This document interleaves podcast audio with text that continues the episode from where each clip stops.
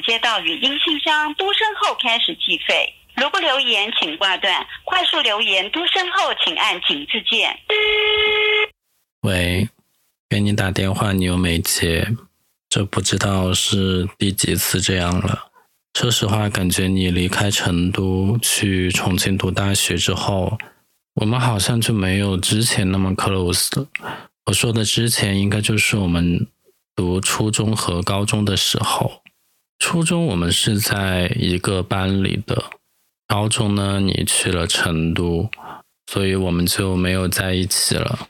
但其实高中那会儿，我也会隔三差五的来成都找你玩，或者说找别人玩的时候，也可以跟你见面。以及你还是会定期的回杜建燕的家里，我几乎也知道你高中里面的一些事，比如说你和谁。谈恋爱了，和谁又分手了？你很想他，他给你寄了一封用打印机打印出来的信，还是彩色打印？which 在当时还是一件很新鲜的事情。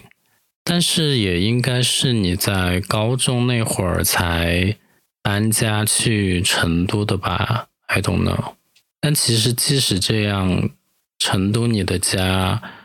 我也去过，而且我会觉得在你家里的时候很自在，因为我每次去的时候，我真的都是把那儿当做自己的家，无论你父母 在不在。记得有一次，我就是很自然的从你家的电冰箱里面拿出来一个元祖蛋糕的铜锣烧，就开始吃了，就真的像在自己家电冰箱里面拿出来吃一样。就感觉好像我在你这边就是拥有某种你不会责怪我的特权，我觉得这种能凸显我对于你的这种不见外，就是没有把你当外人的这种心情。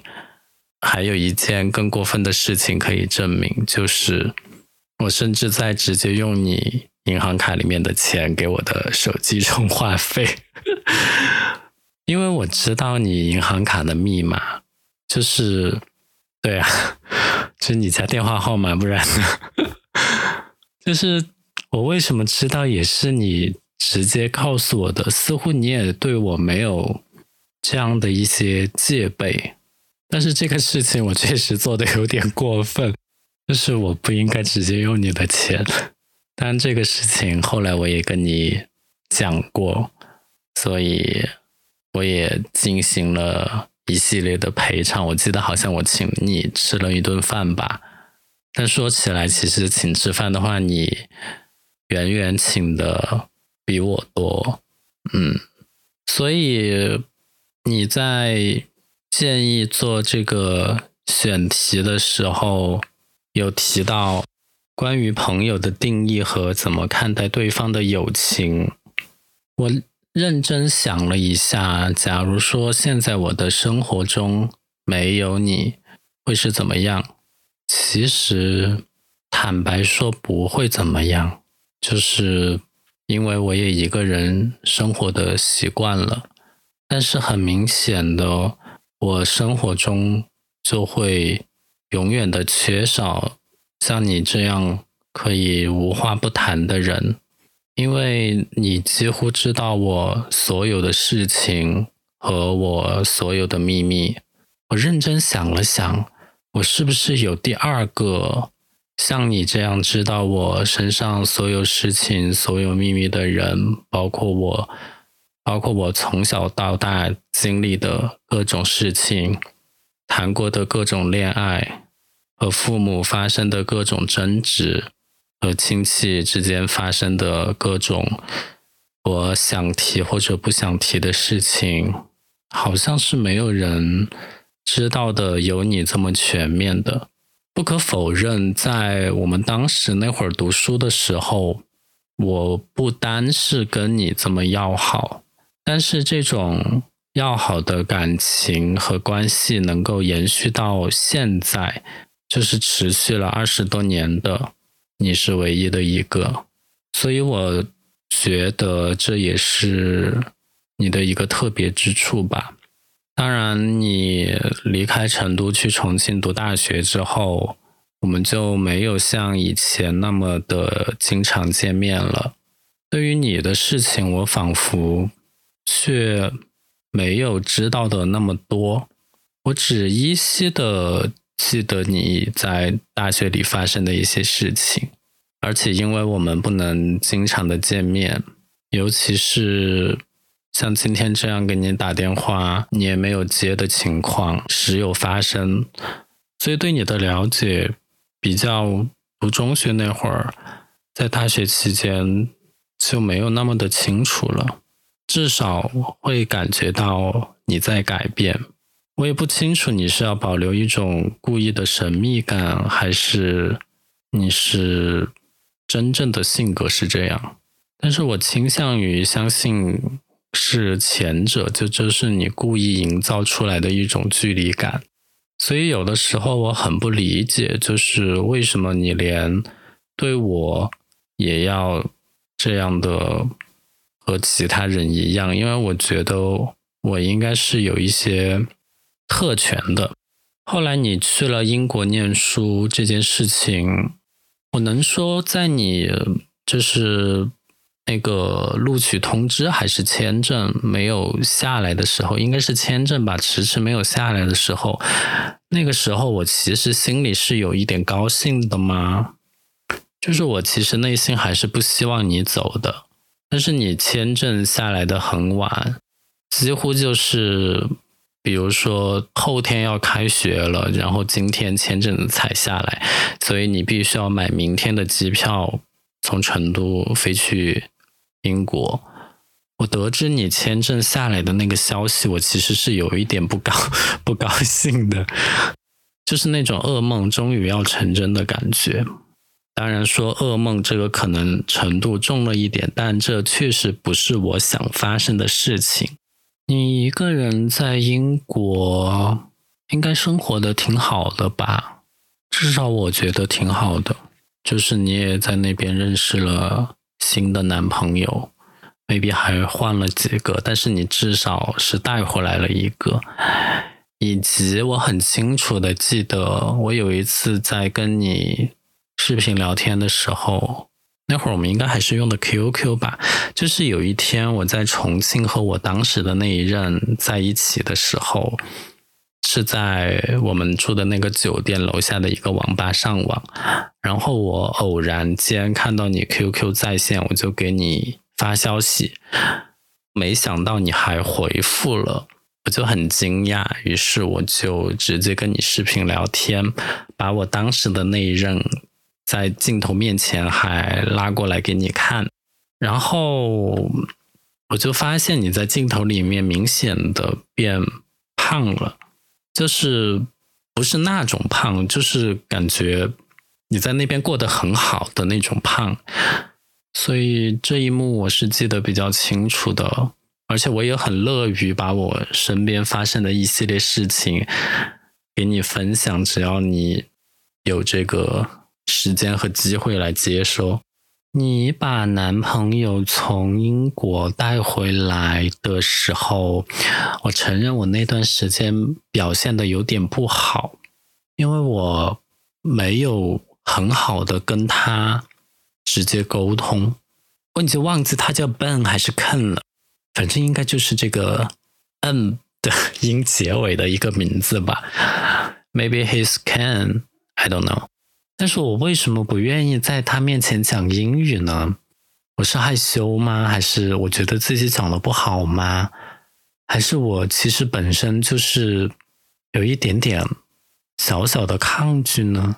就觉得你被别人，就是你和别人好了，但我更倾向于的认为是自己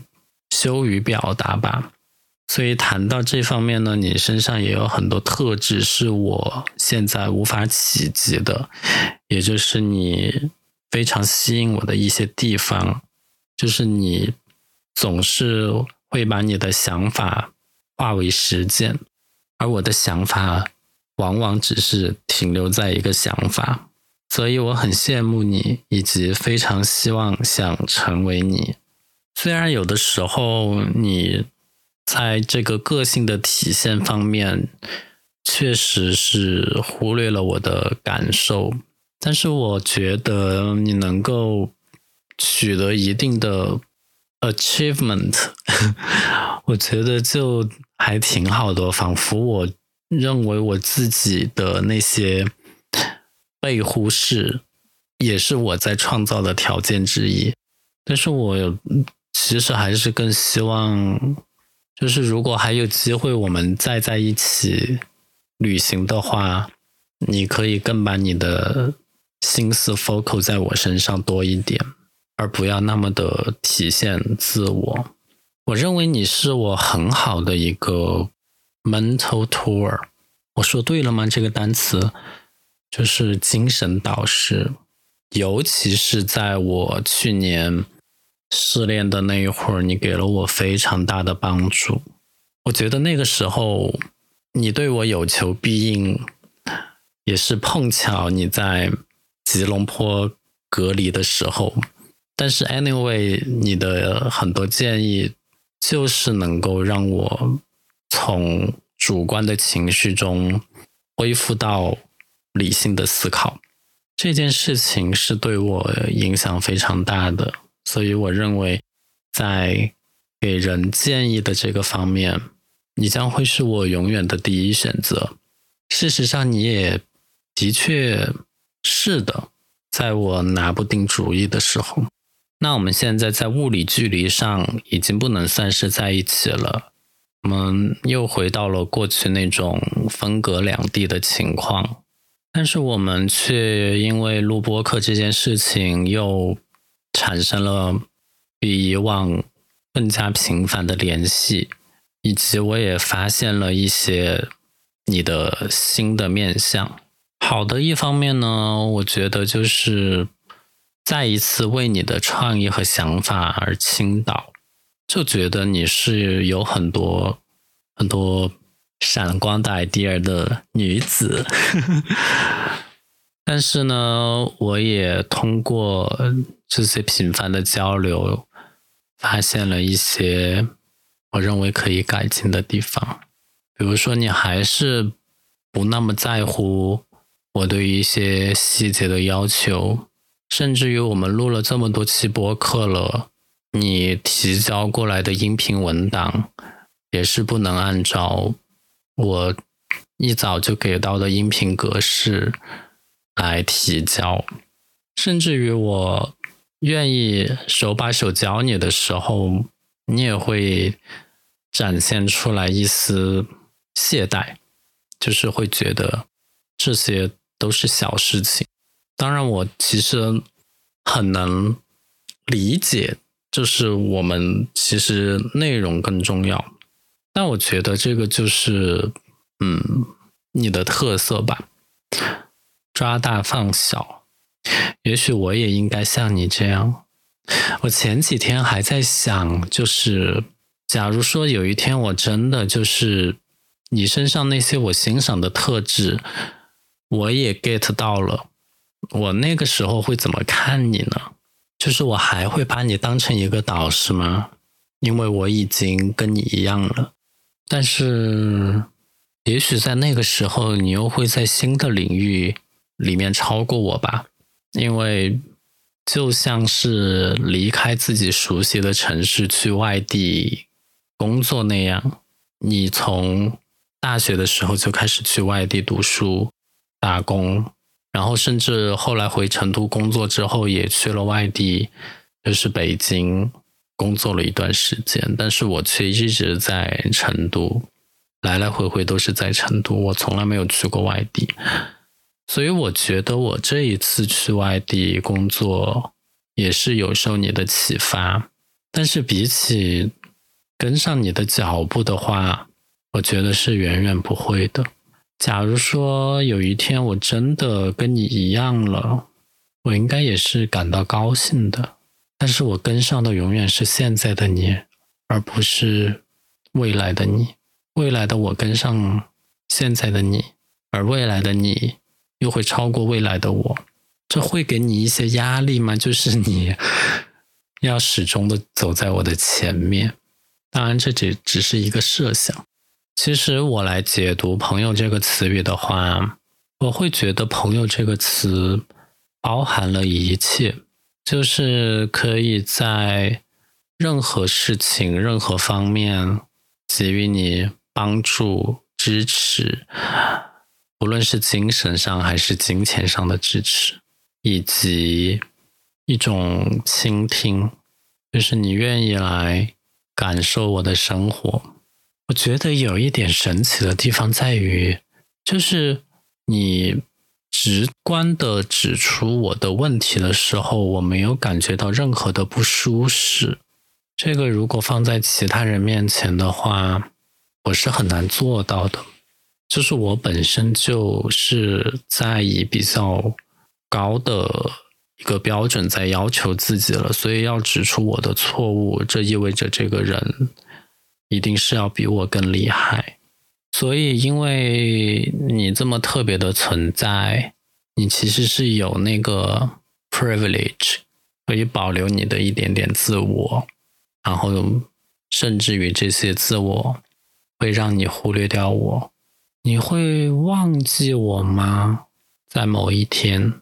你会像我们当时其他的同学朋友一样，在逐渐有了自己的事业或者家庭之后，与过去的朋友疏远吗？但是如果要说因为事业家庭这种人生的必经步骤来疏远小时候的朋友的话，其实。我们应该有很多个机会可以在那个时候与对方不再联系吧，就像我们现在不再联系的之前很好的朋友一样。但是那么多个机会都错过了，相信以后也很难错过了吧。但是我觉得无论如何，哪怕就是像在发生之前，我们一起出去旅行。然后又分开的事情，虽然这些事情我现在想起来也很抱歉，当然我其实也会在以后避免发生这种事情。我就是说，如果再有这么严重的事情发生的话，我应该也会比之前处理的更好，因为一方面是随着我们年龄长大。可能不太容易找得到像我们彼此这么可以信任的伙伴。另外一方面，是因为你真的值得信任，而不仅仅是因为认识的时间长。认识的时间长，这是一个背景，是一个前情提要。但是更重要的是，你这个人本身。就散发着魅力在吸引我，所以我其实也希望你像吸引我一样，吸引到其他欣赏你的人，然后把我们这个频道的人气做起来。这个是我现在比较希望实现的一点，所以这就是我想跟你说的话。最后可以再给你透露一个小秘密，就是我的微信联系人，除了我的父母、我自己，我加了星标之外，作为我的收藏的联系人，可以很快速、方便的找到。你是唯一一个在我家人之外，还添加了那颗黄色的小星星在你名字。后面的人放在我的微信通讯录里面，所以就这样吧。如果你收到我的信息，可以再回给我。祝你晚安，拜拜。Hello，弯弯，亲爱的弯弯，下面呢是我想给你写的一封信，或者说就是我的一些碎碎念吧。关于友情，关于构建真实的、深度的人类链接，关于我跟我自己不能和解的一百八十个问题。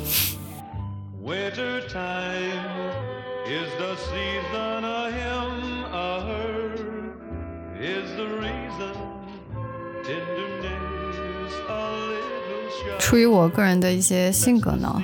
我还是把我想说的话写了很多的 bullet points 在我的 notes 上面。然后我总是希望自己讲的话是有结构的、系统性的、有逻辑的，然后言之有物的。然后这一次呢，我其实很想抛开稿子，就是对你的一些乱七八糟的碎碎念吧，可能没有逻辑，可能比较流动。但是呢，我觉得在我们将近二十多年的这样的一个友情的基础上面，相信你还是能明白我在说什么的吧。呃，其实呢，刚刚我有大哭了一场，也不算大哭吧，就是流了几滴眼泪。因为今天其实我的状态特别特别的不好，你知道，我之前在跟你录播客的时候，一直都是说啊，我希望我的状态对了之后，我才能开始录播客这件事情。但是我觉得今天就 fuck it，就在我最情绪化的时候，可能心情甚至有点低落的时候，我尝试着可以把你当成我的朋友，然后跟你说一些话，疏解一下我的情绪，并且向你传达一些我想要跟你澄清或者表达的一些东西吧。这一期其实我为什么要提出这样的，就是我们各自给对方写一封信，讲一讲关于友情，关于我们俩之间的友谊，包括跟对方想说的一些话，这样的一个主题呢？嗯，因为我觉得我们俩之前的形式其实一直都是在两个人对谈嘛。那这一次既然说到了彼此，然后我觉得可能会有一些想当着对方的面没有办法很完整的表达出来的一些想法，所以，嗯，这就是我跟你写的一封语音信。其实自从我搬来马来西亚，我每天早上醒来之后，可能一直有的几个问题，或者说关于我自身的一些问题，我绕来绕去，无外乎就那几个。今天呢，其实也是想跟你分享一下，就是到底 我可能这一段时间，嗯，没有说真正想象中的那么找到了人生归宿，然后有了一个 happy ending，然后有了爱情，然后事业也在追寻自己真正想要追寻的东西，这么的一个完完满的大结局，这样的一个途径吧。就是我每天其实。在困扰我的，或者围绕着我要去想的东西的，还是有非常非常非常多。可能其中最最大的一个问题吧，我也想跟你分享一下，就是我觉得我不满意自己。当然，我觉得这个，嗯，感觉上我现在应该是处在一个比较令人舒适、令人满意的这样的一个环境，没有什么压力。从原先的这种充满压力的工作环境出来了，然后又跟着自己一个情投意合的生活伴侣一起生活，然后仿佛也可以自己自主的做决定，我到底未来要做什么事情，我我的人到底是怎样的一一个人。但是我发现我在摘掉自己的一切的这种标签之后，我真的可以有这个机会去重新定义自己了。我反而变得有点患得患失，有点无所适从，有点不太知道自己到底应该是一个怎么样的人了。我对自己所说的话、所做的事情，其实都是不太满意的。我发现自己 变胖了。我发现自己，哎，原来觉得自己可能虽然不算极美，但是可能还看得过去。现在觉得自己其实好像外表也不是很满意，然后还发现自己有了，因为变成 freelancer 之后，有了一些就是时间管理的一些需求之后，发现自己的时间管理能力极为的烂，然后我没有没有办法在非常有限的这个一天二十四小的时。二十四小时的时间里面驾驭起来我所有想要做的事情，然后我对我所有想要做的事情又有一种莫名其妙不知道哪里来的这种极高的一种标准，所以我在没有办法完成就是所有我想要做的事情的时候，然后在每件事情上面又特别的苛责自己，要达到我想要的标准，或者说按照我自己的心意跟节奏来做的时候，我就会变得对自己的满意度极低。所以这一切这一切的问题，我可能每天都会遇到，然后每天遇到的时候呢，嗯。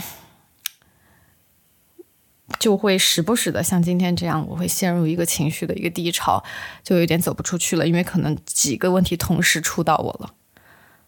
但是我想，嗯，我还是想录今天的这么一期，跟你讲这些事情，其实也是想，啊，让自己即使在情绪低落的时候，不想讲话的时候，也能够有这样的一种能力跟一个。外部的人跟我的朋友去讲我所遇到的、所遭遇的一些事情吧，而不是像可能我一直以来的惯性，就是遇到问题之后，遇到自己不舒服、不开心的状态之后，我就把自己缩成了一只鸵鸟，缩成了在屋子里面的一只小猫，然后自己开始舔舐自己身上的毛发，然后自己治愈自己。所以呢，嗯，以上是我可能目前。在遭遇的一些问题吧，然后今天其实还是回到今天想要跟你说的，就是关于我对友情或者说人类链接的这件事情的一个理解。我觉得现在不是一直有一个说法嘛，就是一个人最终。还是只能靠自己。我觉得在在这么样一个现代的语境之下，在这种独立女性，不拉不拉不拉之类的这样的一些很现代化的概念之下，这句话看似是毫无问题的，是十分健康的，积甚至是积极向上的，呃，一种态度跟立场。因为你不不用依靠别人嘛，一切的一切都是依靠自己。但是呢，我今天还是想坦诚一个，就是一直以来我其实挺原始的一种冲动，或者说一种欲望吧，就是我还是想交朋友，或者说换句话说，我喜欢比较舒跟人舒服的相处，并且能够构建一些很深度的链接。这件事情其实我之前也跟你说过，我其实是很着迷的，就是我没有在特别的去追求说。啊，一个非常积极的社交生活，每个周末都知道自己要去干嘛，然后每天朋友的约不断，然后我做什么事情都有另外一个可能符合这个板块需求的朋友可以陪着我。其实我并没有追求这件事情，我其实嗯，一直以来想要的就是，我其实都不是想把它称之为友情或者说朋友这么简单化的一个标签了，我想要的是某一种。它可能是频次不用那么高，甚至你跟对方的了解程度并不用那么的深，也就是我们四川人常说的，就是我不用不用跟你自根知地。我追求的可能就是跟一些人类在某一些有限的时间里面，因为一些具体的触发的这个事件，我突然间感觉到我跟这个人的链接特别特别的深。他可能甚至都不用是一些非常实际的、具体的一些链接，就是甚至只是我跟你对同一段音乐产生了某一种深深的共鸣，就它同时触发到我们了、触动到我们了，或者说我们对于某一部电影的看法，或者说它打动我们的点刚好就到一块儿去了，或者说我的某一段经历跟他的某一段经历在啊，我们可能。比较舒服的相处之中聊到了之后，我，我感觉自己好像不用多说，对方就能够去理解到我在说什么，想表达什么，并且跟我有深深的这个同理。呃，当然，这以上只是一些具体的例子啦。就是我想说的是，我其实追寻的并不是说一定要跟一个人保持一个长久的频次非常高的所谓的我。是你的好朋友，你也是我的好朋友，这么样的一些关系吧。当然，其实我也在想，自己的这个追寻到底是我真实的想法，还是说，其实只是因为我能力不够，我没有没有办法去维持一段长久的友情，而给自己逃避的一个理由跟借口。所以，嗯，其实我觉得我自己是有两个课题是在我呃长大成人之后一直在追寻，或者说我的聚焦点一直都在这两个事情上面的吧。第一个其实就是我的啊、也是让我自己特别纠结、特别不满意自己的，就是我特别特别关注自己的一个自我成长。这个自我成长可能是我今天有没有学到新的知识，可能是我在我已有的领域里面有没有精进自己的一些技能。嗯，但是这个事情就会变得非常的吊诡，就是一定你要今天阅读到或者观看到一些新的新鲜的资讯啊、或者说知识，或者说你一定今天用 Photoshop 的能力又提升了一点，又学会了几个新的这个快捷键，你才能满意你今天的时光吗？你才能觉得今天你一天的时间并没有虚度吗？嗯，我觉得这个事情我现在目前还没有非常好的答案，但是我这种一直好像要鞭策自己、不断的自我成长的这件事情，是我一直以来在不断追求的。我总觉得自己好像停滞下来之后，我就会变成一个摆烂的人，我就会变成一个好像。嗯，不是说被社会抛弃，就是因为我其实是不太在意社会或者说所谓的他人怎么看我的，我是过不了自己的这一关。我觉得作为一个人，你的生存模式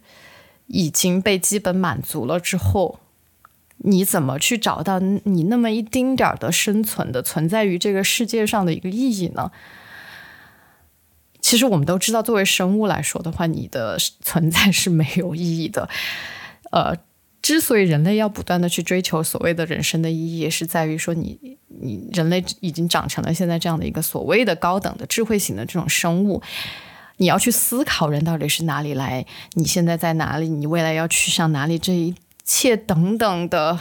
就是这种形而上或者说实际具体的这种人生意义类的这种话题。是你自己赋予自己的，是你自己强加自己的。就人生其实是不一定非得要有意义的，但是既然我们作为这样的一个打引号的智慧生物的这种存在，至少在地球上是了，嗯，你不如就利用你这么一点有限的这个时间去看更多，嗯，了解更多，学习更多。这个是我为自己找找到的这个人生意义吧，这是我一直在纠结或者一直一直比较关注的啊，长大成人之后的人生课题之一吧。然后另外一个其实就是今天我们嗯想要去聊的，或者说我自己想要去分析剖析自己的，就是跟其他人类的这个深度链接这件事情。因为我们其实可以简单的把就是我们身边的这种关系啊、贴三个标签，一个就是爱情，一个是亲情，啊、还有一个就是友情。但其实我自己其实是不是很愿意用一个高度概括的总结性的这种标签去贴我的所有的跟别人之间的这个关系的。我更多是想把每一个人的这个个体当成一个单独独立的存在我，我单独就去思考我跟这个人的关系的深度是怎么样，我跟他联系的频次应该是怎么样的，他有什么什么样的这个点是我喜欢的，或者说我的这些一些乱七八糟的缺点，这个人是能够容纳我的，是可以至少嗯理解我的。所以我不喜欢简单的只是跟这个人贴一个朋友、普通朋友、好朋友、最好的朋友这样的一系列的这个标签的。作为一个内向型人格的话，我自己一直是觉得我是有那个交朋友的热情的，也就是说，我有那种想要对外去伸手、去产生这种链接的这种冲动跟热情的。但是我确实有一个非常大的问题，就是我没有去维持一段所谓的打引号的友情的这个能力。可能我不知道你呀，婉婉，我不知道我是不是你遇到的有这样习惯或者缺点的，呃，唯一一个人。但是我至少说，我周围可能遇到的人或者看到我目之所及的一些人类，像我这样，就是感觉上好像不需要有意，呃，并且也没有付出任何的时间精力、脑力去维持一段友情的人，好像我是没有，至少我是没有看到的。当然，我不是说自己有多特别啊，因为我自己其实也是非常苦恼我自己的这个问题的。我尝试想要去分析一下自己为什么是这个样子的。我不知道你怎么看我的。我首先我觉得构建一段关系是很难的，特别是一段长期可持续性的这种关系是很难的，因为 因为你不能让别人一直爱你，因为别人是别人，你不能控制别人是怎么想你的，你你也不能清楚的一直呃很明确的知道别人是怎么想的。然后你当然是可以就是爱自己的。至少你可以假装你是爱自己的，但是别人你就是一个非常难以控制的这样的一个变量。就你可能做，嗯，今天你还是好朋友，然后明天可能你做了一个什么事情，或者你说了一句话之后，你们就变得不是了。就是这个事，而且这个事情你是没有办法掌控的。所以我觉得我自己是可能不太相信自己可以一直让别人满意，或者说一直就。做到说人人家可以把我当成一个可能一直可以维持关系的这样的一个好朋友的状态的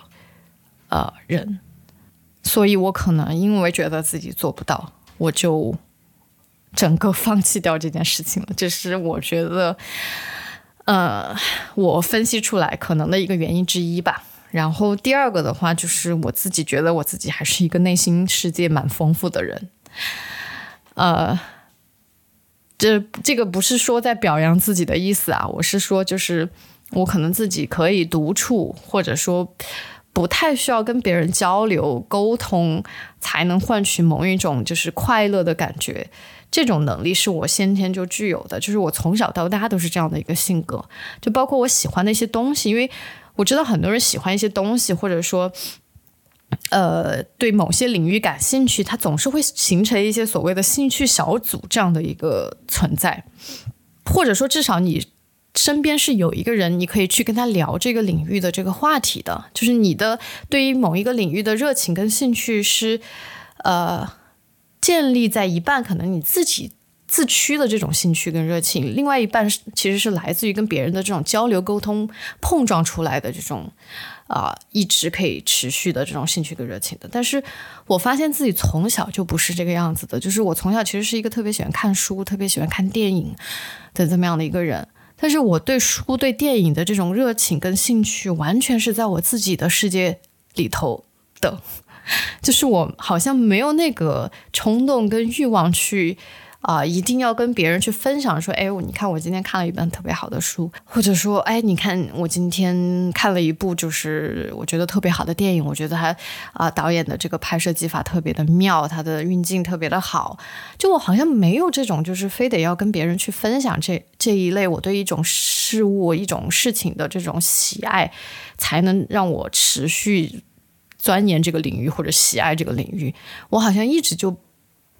给自己构建了一个特别完整的这样的一个内心世界，我可以在里面活得很好。嗯，但不是说我一个人的时候不无聊啊，所以嗯，当然是有些时候是无聊的，也是需要可能跟人说话、跟人沟通，满足我自己的这种社交欲求，或者说甚至就是说说话的这样的一个渴望的。嗯，是有的，但是因为我的内心世界足够的完整，然后我。好像就变成了这么样一个比较独立，甚至有些时候别人看起来有点冷漠的这样的一个人，因为我不知道跟别人聊什么，就我好像感兴趣的话题，我也不需要跟别人分享，也不需要跟别人探讨，然后日常的一些很细琐的这种话题，我又不感兴趣跟别人去聊，我我觉得很没有意义，我就变成了一个特别不会 small talk，然后再聊到有可能有一些我感兴趣的话题里面，嗯。我也没有特别有办法聊得很深，因为，嗯，我可能从小就没有训练起来自己可以很完整的表达自己喜欢的东西这样的一种能力。我更多是靠自己的热情驱动，就是可能我嗯不小心说到了我对一部电影的感官，另外一个人正好恰恰好，因为他可能是跟我同类的人，然后他给我放射出了差不多的这种电瓶信号，然后我刚刚好接受到了，然后我会觉得哇。这个人好像是我的同类，然后突然这种链接感就产生了。嗯，可能更多的时候是这样吧，所以这个可能也是我没有太有办法跟别人维持一段友情的这种原因。呃，第三呢，我会觉得我还有一个原因就是，嗯，我之前可能很多的时间是花在追求所谓贴有爱情标签的这样的一个关系的呃事情上面的，因为我自己觉得我对于爱情的这个需求，嗯，其实是特别复杂的，就是我可能跟一个人在一起，更多其实不是。完全只是就是我对这个人是否心动，我这我跟这个人有没有那种荷尔蒙的原始的冲动啊、我有没有被他的人格魅力所折服等等，这一切就是跟爱爱情相关比较大的这样的一些事情。我对这个人的这个角色的定义或者说期许，其实是远远高于对于纯粹的只是爱情伴侣的这样的一个吸取的。我需要他是我的。呃，可以在一起共同生活的生活伴侣，就是我们可能可以，呃，我知道很难，但是我们俩呃是可以在同一个生活空间里面克服掉一些生活习惯上的不同，然后、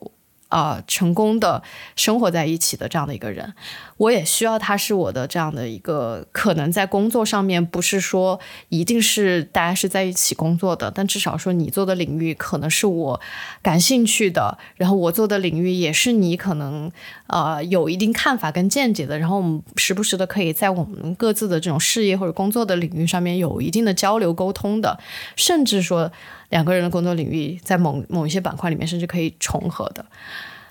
还有，我也希望这个人可能是我的朋友，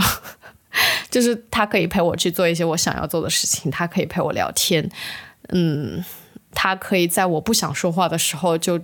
可以很跟我很舒服的安呃安静下去。就我对 我对自己爱情伴侣的这个要求，其实是一直都很很变态的，我自己觉得有点变态啊，就是你对于一个人。身上的这个角色赋予了太多的重的这种定义，你其实是很难找到一个合适的啊、匹配你需求的这么样的一个理想伴侣的。但是，但是好巧不巧呢，我现在就找到了这样的一个人，我觉得自己真的是一个非常非常非常幸运的一个人，所以我其实现在已经 所谓的把爱情。呃，跟人建立起深度的爱情关联的这样的一个呃 checklist 给勾掉了，就是我好像在爱情的领域我已经被充分、充分、充分的满足到了，所以这一块我其实并不需要太多的这样的一个关注了。呃，所以这个恋爱或者爱情伴侣有这么高的需求，其实很多时候我对于朋友的一些啊、需求，就好像是在我的这个爱情伴侣上面去得到了满足。我就不需要可能获得一些别的人类给到我的所谓满足我友情这个需求框框里面的东西了。这个也是我可能之前嗯一直没有太多的所谓朋友的这样的一个原因吧。然后再来呢，就是还有一个原因，就是我觉得自己的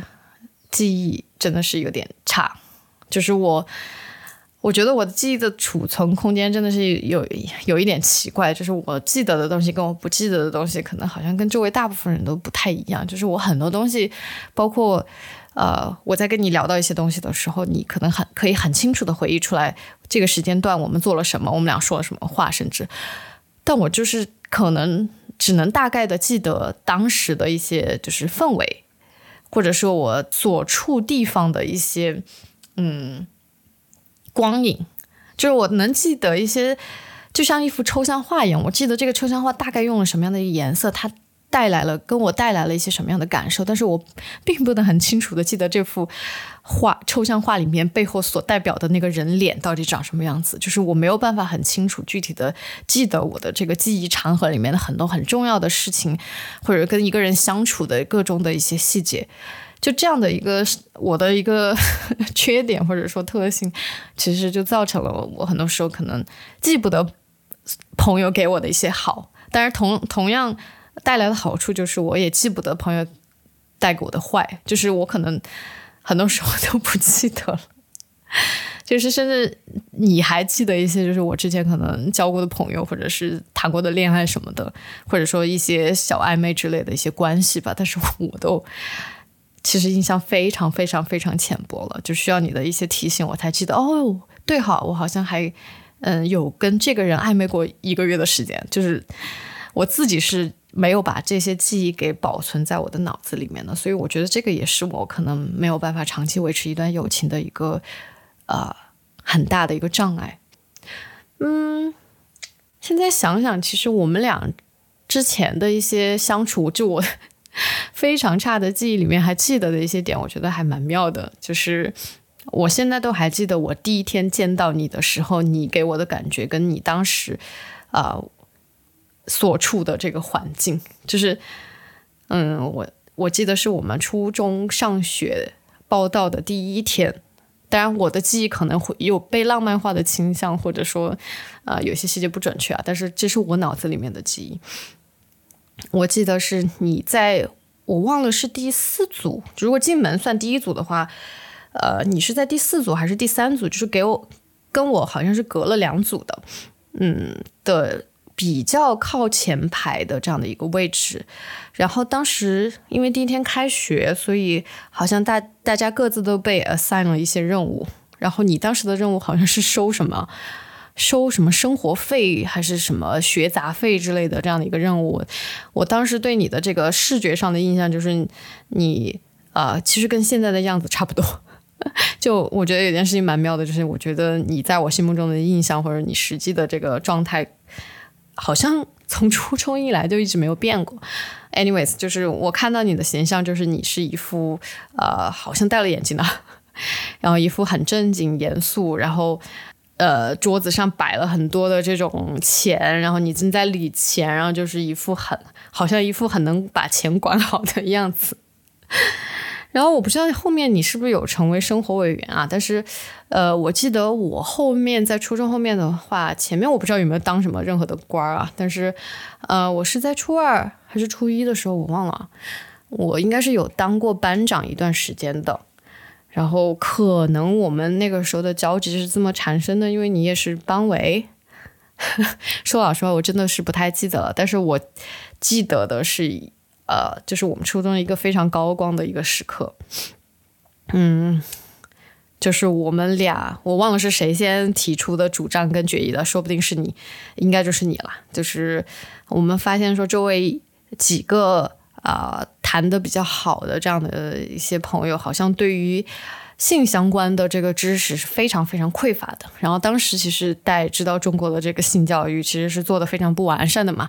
就我们其实顶多就是呃，可能有一节这这种嗯生理课还是叫什么的来着。呃，男生女生分开上，然后大概跟女生讲一下人体，跟男生讲了一下人体，然后跟大家讲了一下可能青春期要注意什么样的一些事项，然后就这么反正很简单的糊弄过去了。我们就发现，可能周围有一群朋友其实不太了解一般的这种性常识的，然后刚好 我跟你可能属于在这方面的观念也好，或者说知识层层面的这个了解度也好，是比较相对比较超前的，所以我们俩就成立了这样的一个性教育小组。然后我记得你当时好像还画了一些就是人体的这种图绘，然后我们就会在那个操场上找一个呃小地方，好像还有一些嗯架子还是栏杆什么的，就是反正就在那个上面坐着，然后就跟大家做性知识普及。然后我现在就觉得其实是一个挺好的题材的，就是可以拍一些什么青春片什么的，作为一个小元素放在里面。就这个事情我印象还蛮深刻的。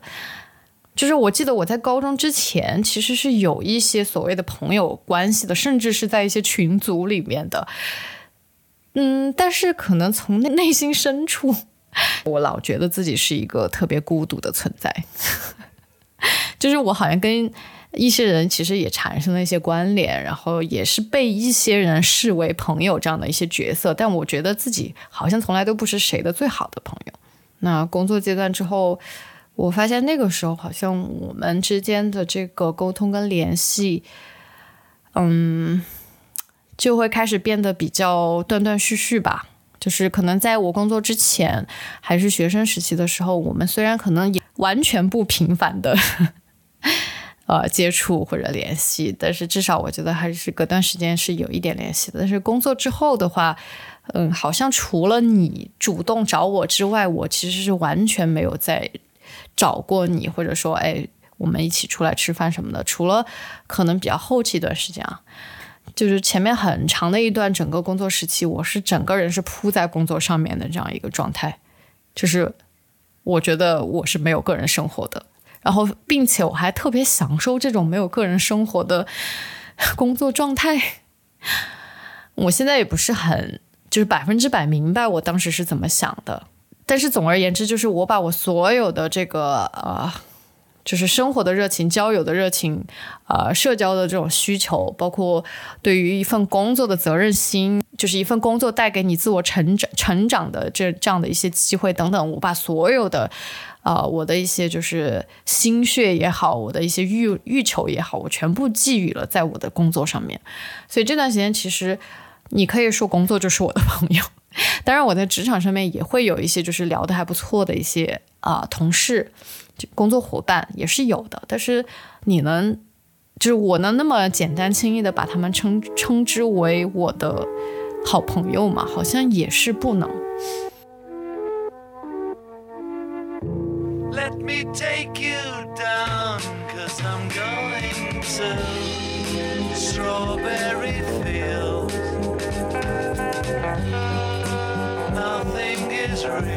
人都是孤独的，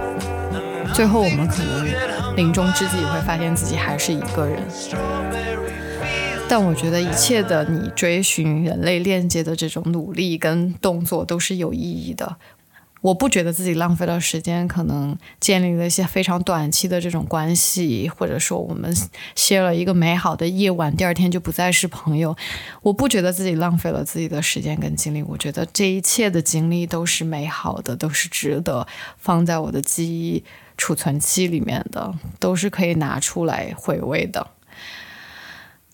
我觉得我对于人类链接的这个需求，并不只是简简单单的这个周末到底可以做什么。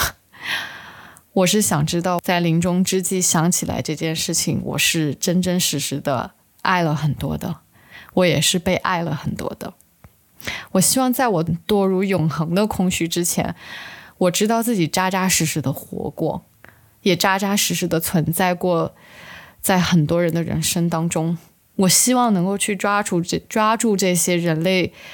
感情里面那些最真实真实的东西。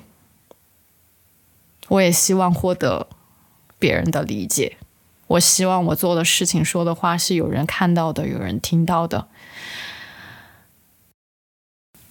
我觉得我们能在我这样的一个 不懂得察言观色、也不懂得维持一段友情的这种 这种状态下，我还能维持这么久的这个友谊，请原谅我就把它这么简单的归类为“友谊”两个字了。谢谢你愿意跟一个有这么多问题的人成为朋友。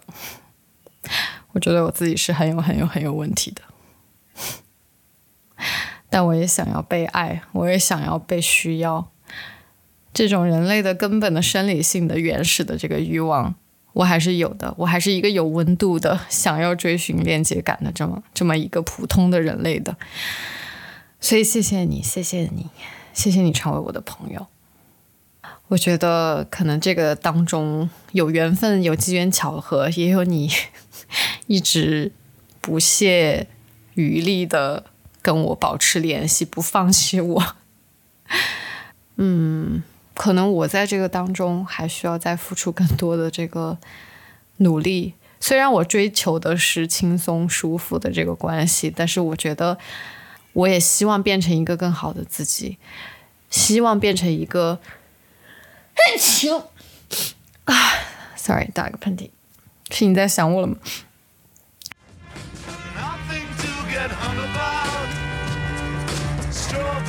希望保留住这些珍贵的、有价值的人类链接，那我就应该成为一个更好的 partner。我应该，不管是跟你保持联系上面，还是说。在一起做这个博客这件事情上面投入更多的精力跟心血吧。这里当然不是我自己在做检讨，就是就是想小小的跟你表达一下，嗯，我的感谢以及我对自己的一些反思吧。谢谢你，亲爱的婉婉。